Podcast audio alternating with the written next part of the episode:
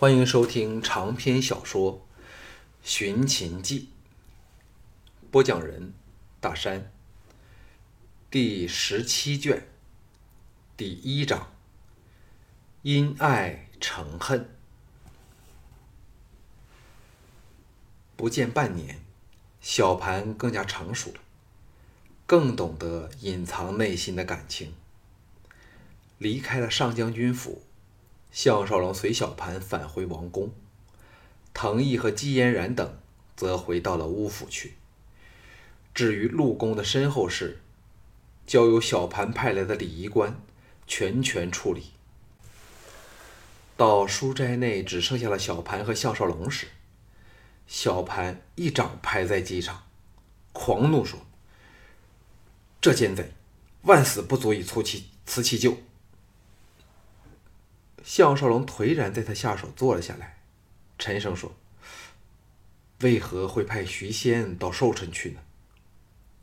小盘似怕给他责怪的解释说：“吕不韦立臣必须联楚齐义攻三郡的攻三晋的策略，坚持要徐仙去与楚人修好，和要我楚娶娶楚公主为后。太后不知道是否受了嫪毐所惑。”也与王婉、蔡泽等大臣大力的支持吕不韦，我迫于无奈下只好同意了。当时只以为吕不韦是想把徐仙调离咸阳一段时间，让陆公不敢动他，哪知道楚人如此的胆大包天，竟敢袭杀代表寡人的使节。项少龙首次对朱姬生出了怨恨，默然无语。陆公。徐仙、王和一向是军方三大支柱，现在只剩下王和，此人又倾向吕不韦，辛辛苦苦建造出来的形势，竟然毁于一夜之间。军方重臣中，勉强还有个王陵是站在他们这一方，其他的如蒙骜，则是吕不韦的直系分子，杜弼又心怀叵测。局势之险，的确是来秦后从未有过的。小盘探说：“现在最头痛是徐仙死后空出来的左相左丞相一缺，吕不韦举荐王婉，太后也倾向这个决定，我实在很难反对呀。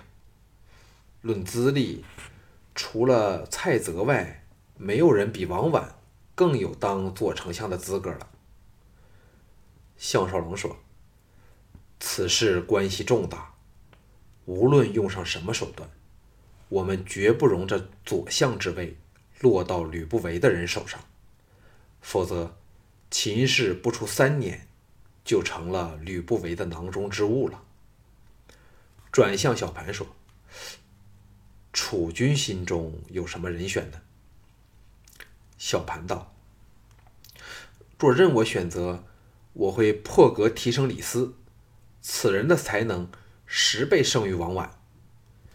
项少龙摇头说：“论能力，李斯完全没有问题，可是他却非秦人，纵使没人反对，也不该在你阵脚未稳时如此的提拔外人，这只会令秦人离心呐。”小盘默然片刻后点头说。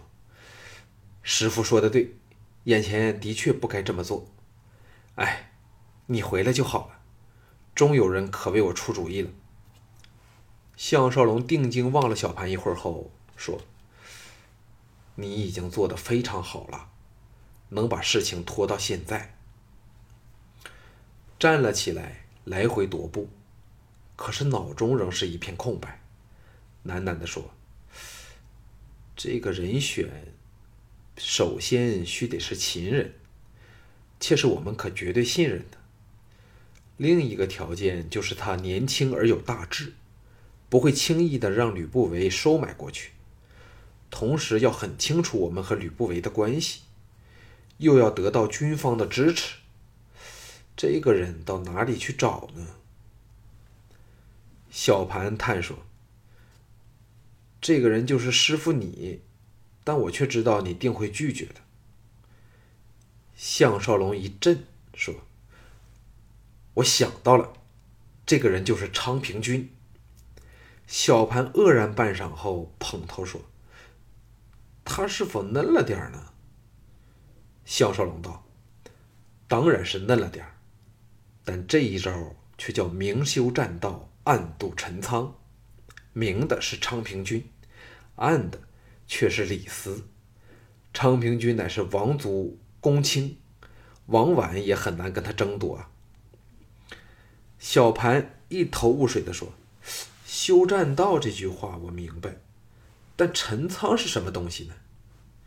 项少龙暗骂自己又说错话了，因为这是发生在很多年后的楚汉相争之时，小盘自然不知道了。胡诌说：“呃，那是指一个陈旧空置、不为人所注意的仓库。总之，实际上是由李斯当丞相，昌平君则是站出来当幌子。”小盘仍在犹豫，苦恼地说：“可是昌平君的宝贝妹子正和管仲爷过从甚密，如果莹莹嫁了给管仲爷，会否有问题呢？”项少龙说：“若在以前，多少会有点问题，但只要让昌平君兄弟知道徐仙是被吕不韦害死的，那就算是管仲爷娶了他兄弟俩的娘都没有用了。”小盘捧腹苦笑说：“师傅莫要逗我，现在时事不宜大笑。”项少龙想起了徐仙和陆公，也是意兴索然。素荣说：“这只是第一步，第二步就是必须把王翦调回来，凭他以对抗王和、蒙骜和杜弼。我敢断言，他必可成为我大秦军方的中流砥柱。”再配以桓乙，辅以王陵，会比徐仙和陆公更厉害。小盘霍地站了起来，说：“但太后那关怎么过呢？他定以昌平君经验未够而拒绝此意。”项少龙呆了顷刻，断然说：“此事由我亲自去和他说吧。”小盘摇头说。太后已非是以前的母后了。嫪毐得到宠遇后，太后对他更是迷恋，又觉得我越来越不听他的话。我看师傅对他的影响力也是大不如前。而吕不韦现在很拉拢嫪毐，否则母后就不会支持吕不韦了。项少龙微笑说：“那我便和嫪毐说吧，我才不信他肯让吕不韦总揽大权呢。”现在我回来了，他再费是孤掌难鸣，该有背叛吕不韦的胆量了。小盘点头说：“就照师傅的意思办。假若所有的方法都行不通，索性把吕不韦和管仲爷招入宫来，再由师傅安排人手，把他们用乱箭快箭一股脑的杀了，然后随便给他们一个罪名来收拾残局。”项少龙吓了一跳。说：“此乃下下之策。现在大部分兵力都掌于蒙骜手上，这么做谁都不知会惹来什么后果。而且宫内处处都是吕不韦的眼线，一个不好，吃亏的只会是咱们。”小盘叹了一口气，说不出话来。项少龙想起太子丹，问起此人情况。小盘若无其事地说。吕不韦把他请到新相府去，就把他扣押了起来。现在生死未卜，而他的手下就被软禁在宾馆处，不准踏出大门半步，由管仲爷的人负责看管。我觉得这事儿没什么大不了，自己要烦的事儿又太多了，所以一直没有过问。项少龙愕然看着他，心底直冒寒气。秦始皇毕竟是秦始皇。讲功利而淡仁义，只看小盘的神态，便知道他一点都不介意吕不韦杀了太子丹，好除去统一天下的其中一个障碍。想到这里，已知若要打动小盘，使他在此事上帮忙，唯有动之以利了。想了一会儿后，长叹一声说：“楚军这样做，叫做长他人志气，灭自己威风啊。”小盘一呆，说：“连这都有问题吗？”项少龙正容说：“假如楚军对此事不闻不问，那么楚军在田猎平乱、辛辛苦苦建立起来的威望，将会尽付东流，使人人都知道。”现在咸阳当家做主的是那个臭中妇吕不韦。所谓两国相争，不斩来使。现在人家远道来调集你的王父，竟被吕不韦给把人给拿去了，罪名却是由你来承担。以后东方六国还肯信你这个不守道义的人吗？小盘愕然说：“为何师傅说的话和李斯说的如此些近似呢？”看来果然有些道理，但是太子丹说不定已被吕不韦杀了嘞。项少龙摇头说：“吕不韦怎舍得这么容易的杀死太子丹啊？此事摆明是针对我而来。另一方面，则好让死鬼田丹可以对付燕国。”顿了顿，冷哼说：“孟傲被我当众弄死了，去了老贼的首席军师。”更使他颜面受损。以他这么好胜、好胜心重的人，怎么咽得下这一口气？但又苦无直接对付我的方法，唯有从太子丹处下手。最好是我强闯相府要人，那他就可以布局杀我，又或者是治我一罪了。小盘冷静地说：“但……”但这事实在暗中得到母后的支持，因为陆公和徐仙曾经多次的提出异议，都被母后和吕贼压了下去。嘿，我也很难插嘴呀。项少龙大感头痛，小盘说的对，不见大半年，看来朱姬真的变了很多。小潘说：“从明天开始，师傅定然要每天都参加早会早朝。”哎，现在越来越少人敢反对吕不韦了。顿了顿，又说：“应否把安谷西调回来呢？”项少龙摇头说：“现在我大秦的重兵全集中在疆界处，七成落到了蒙骜、王和和杜弼的手上，其他则操于王翦和安谷西之手。假若将两人全调回来，我们将变得外无。”援应，故而万万不可呀。顺口问道：“桓乙的应变部队弄了个什么规模出来呢？”小盘爽快答道：“桓乙和小奔两个人亲自到各地挑选人才，现在已经组成了近万人的新军。李斯给这支军队找了个名字，叫做溯源师，听起来也过得去吧？”又冷哼说：“但吕不韦却对桓乙诸多的留难，表面什么都答应，其实却是阴奉阳违。我想把李斯再升一级，当军政院的司马大夫，却被太后和吕不韦硬挡着，使寡人也动弹不得。师傅定要为我想办法才行啊！”项少龙大感头痛，没有了徐仙和陆公。而对方则有蒙骜和王和，自己对军和施政又一窍不通，怎么斗得过吕不韦呢？想到这里，心中一动，暗想：假如能把蒙骜争取过来，一切问题就可迎刃而解了。此事虽然困难，但因吕不韦曾有杀蒙骜两子之心，所以要策反他，并非绝无可能。但定要由蒙武、蒙恬两兄弟处入手。灵机触动，心中已有计较。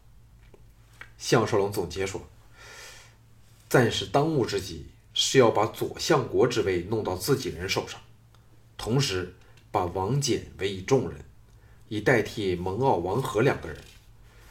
至于太子丹的事，就交由我处理好了。”在商量了一些细节后。特别是关于太子丹方面的事后，项少龙才离开了小盘的书斋。踏出斋门，一时间都不知道该到哪里去才是。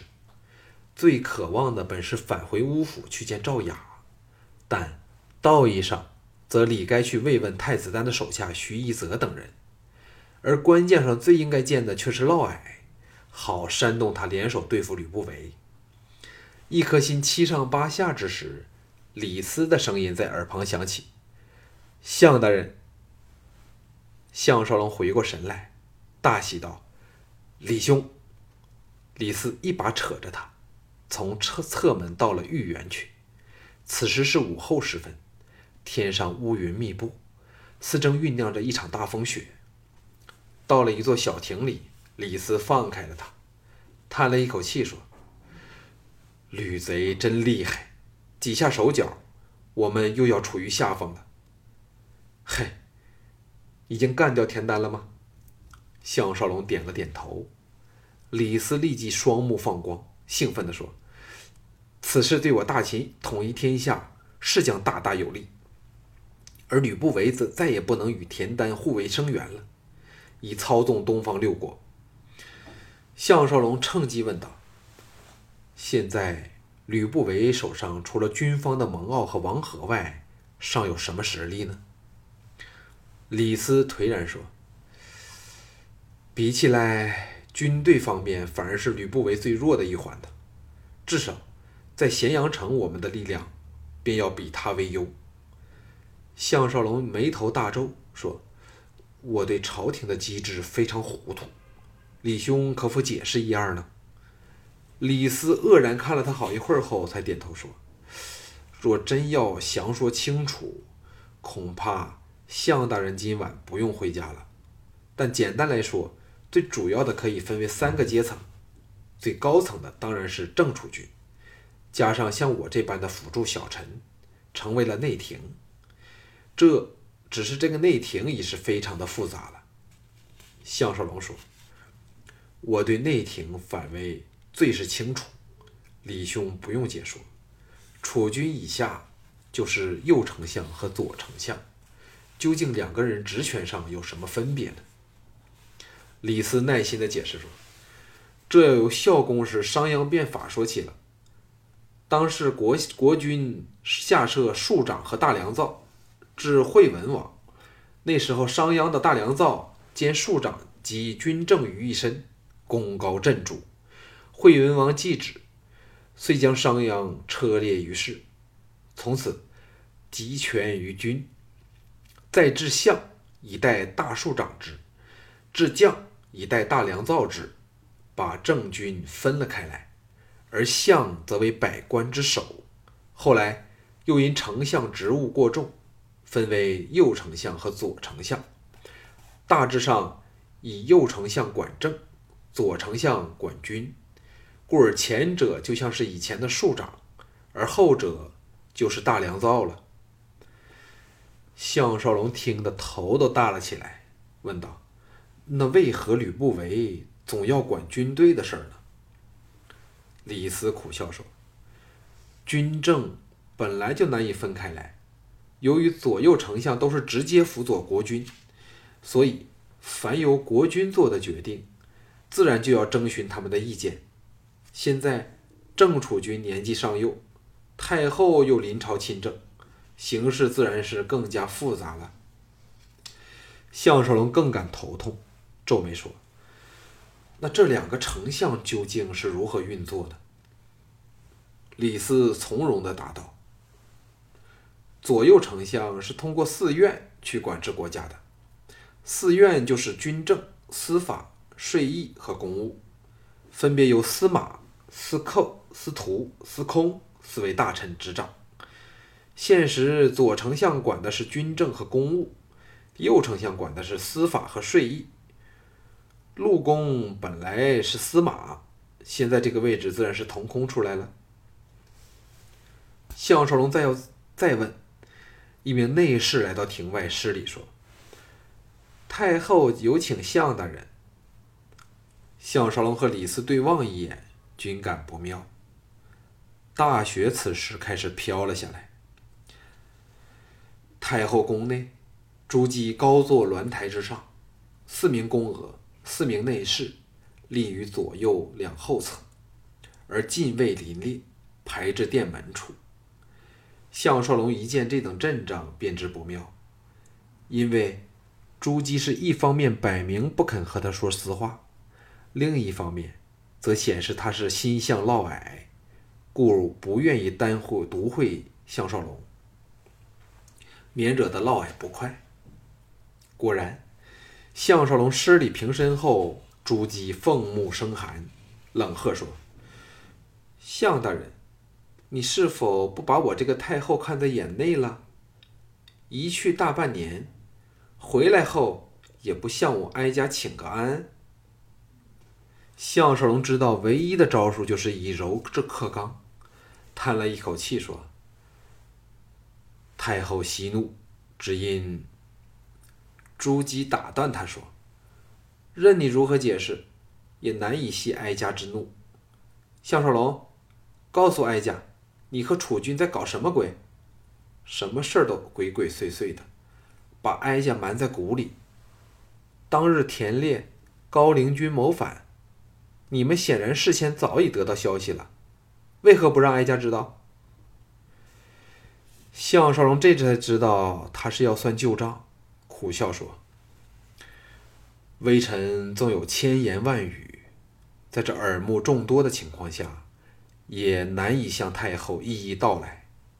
难道我可以直告太后先王怎样，楚军怎样，吕相怎样，徐相怎样吗？朱姬的美目深注，看了他一会儿后，软化下来，叹了一口气说：“好吧，所有人给我出去，谁敢偷听的话。”立杀无赦！一转眼间，一众侍从、禁卫走得一干二净，还关上了所有殿门、侧门。銮座上的朱姬再叹一口气，声音转柔说：“早知道拿你没法的了，说吧。”项少龙踏前两步，把心一横，索性在阶台边坐了下来。淡淡的说：“吕不韦杀了徐相，害了陆公。假如可再置我于死地，下一个就必轮到骆大人了。”朱姬见他竟无理智，背着自己坐在台阶处，本要出言斥责，岂知项少龙语出惊人，巨震说：“你说什么？”项少龙把脸埋入手掌里，沉声说：“凡是挡在吕不韦权力之路上的障碍物，早晚都要给他一脚踢开。除了他自己之外，什么都可以牺牲。太后应该比我更知道这一点了。”朱姬的呼吸沉重起来，好一会儿后才说。楚人把春申君的首级送了来，为徐仙之死请罪。这事儿究竟与吕不韦有什么关系？你若不说清楚，哀家绝不饶你！项少龙大怒而起，旋猛一旋身，瞪着朱姬说：“杀死徐仙，对春申君有什么好处？若非田丹怂恿。”吕不韦在背后支持，许种种好处，楚人哪敢如此胆大妄为？哼！你要不饶我吗？找人来，拿我去斩首好了，看看我项少龙会否皱半下眉头。朱姬眼中射出了森寒的杀机，可是与他的目光交锋了不到片刻后，立即败下阵来，垂下目光，轻轻地说。算我说话重了，哪用发这么大的脾气嘞？项少龙见好就收，但横竖说开了头，断然说：“现在左丞相一位，人人眼红。假设再落入吕不韦之手，不单我项少龙死无葬身之地，太后身边的人也没多少个能够寿终正寝呢。”朱姬柔声说。假若少龙肯当左丞相，我定会大力的支持。”项少龙恢复了冷静，微笑摇头说：“不是我，而是昌平君。”朱姬愕然说：“昌平君怎么能服众呢？为何不考虑王陵？”项少龙道：“因为我们需要王陵代替陆公去管军政院，好驾驭王和、蒙骜、杜弼等人。”昌平君虽然德龄都差了点但他乃是王族贵胄，任他为相，实是安定大秦军心的最佳方法。太后别忘了，西秦三虎将已去其二，王和不但投向吕不韦，目下的声势更是不及蒙骜。这个世间，每多趋炎附势之徒。等到人人都靠向吕不韦时，太后和楚军还有立足之地吗？朱姬眼瞪瞪的看了他好一会儿后，颓然说：“为何我总是说不过你呢？但此事非同小可，我还要考虑一下。你退下吧。”项少龙知道他要和嫪毐商议，心中暗叹。却又无可奈何，怅然去了。